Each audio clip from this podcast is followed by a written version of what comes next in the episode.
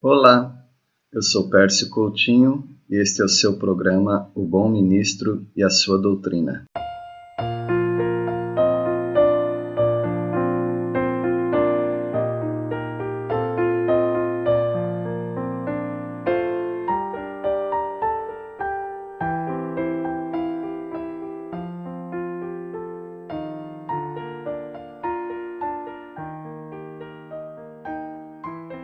O capítulo 43 é um capítulo da reunião de todos os filhos de Jacó no Egito. O argumento de Ruben não foi suficiente para Jacó permitir que levassem Benjamim até o Egito. Mas Judá conseguiu, conseguiu persuadir o pai. A fome e o futuro da família foram os fatores determinantes para Jacó ceder. Jacó não queria mentir ele não quis mentir, mas ficou inconformado de, de terem revelado a existência de Benjamim. Ele achava que podia omitir essa informação. Deus estava planejando reunir toda a família juntamente com José. O José foi usado por Deus, forçou os irmãos através daquela investigação fingida, porque na verdade ele sabia da existência de Benjamim o argumento de Judá não foi diferente do argumento de Ruben, mas por alguma razão uh, o Jacó resistiu a Ruben, mas cedeu para Judá. Jacó enviou com os filhos presentes para José a fim de agradá-lo. Era o último recurso de Jacó para perpetuar a família. José estava esperando ansiosamente os irmãos e mandou fazer um banquete criou todo um clima, uma situação, e todos iriam desfrutar daquela refeição é, com todos os irmãos de José reunidos. Os irmãos não estavam à vontade, é claro, eles estavam tensos, pensando o pior, é, por causa do dinheiro que retornou naqueles sacos. Eles pediram a intermediação de um servo de José.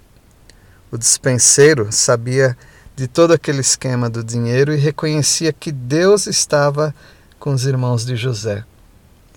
Não devia ser comum uma situação privilegiada assim. Quando José chegou até os irmãos, foi cumprida aquela profecia que, da, do sonho de José. Os irmãos se inclinando diante de, de José, oferecendo a ele presentes. Ah, o Senhor Jesus recebeu presentes dos homens do Oriente também. Um dia todos vão ter que se ajoelhar diante do Rei dos Reis, o Senhor Jesus. José não era duro de coração. Nós vemos isso claramente nas lágrimas é, por ele ter visto Benjamim. Durante a refeição ficou bem clara a separação que havia entre os egípcios e os hebreus. E certamente os hebreus também não se juntariam com os egípcios é, em uma situação normal. Tudo aquilo era uma questão de sobrevivência. E claro, por detrás de toda aquela daquela cortina havia um maravilhoso plano de Deus para conduzir o povo de Israel ao triunfo cons e consolidar também a nação escolhida de Deus. Parece que foi a ideia de José dispor os irmãos por ordem de nascimento ali àquela mesa. Os irmãos dele ficaram impressionados com a, a organização de tudo ali no Egito. José não escondeu sua preferência por Benjamim, que foi naquela refeição foi o mais honrado. Então nós temos aqui uma reunião de família. Nós temos o faminto e nós temos o soberano. Da, da mesma forma, também o pecador diante de Deus. Há uma fome e há uma entrega. Nós somos famintos, sedentos, e Deus é aquele que entrega para nós a refeição, o pão da vida.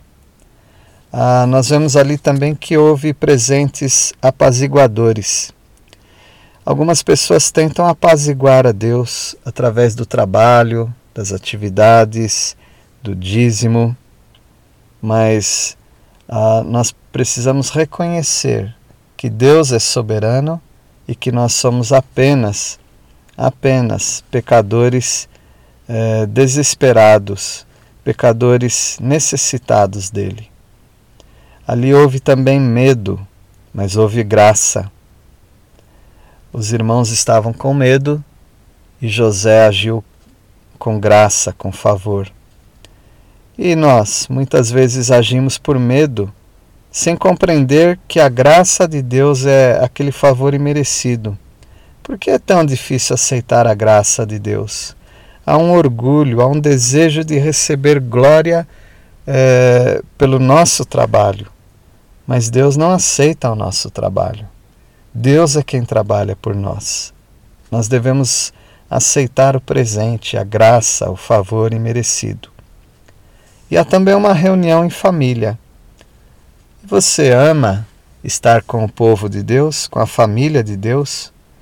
Qual é a razão de vários crentes não estarem na igreja frequentemente? Será que eles estão com muito compromissos? Será que há uma frieza? Será que há mais prazeres na diversão e diversão às vezes em excesso? Por que que não há esse banquete na, na vida de muitas pessoas?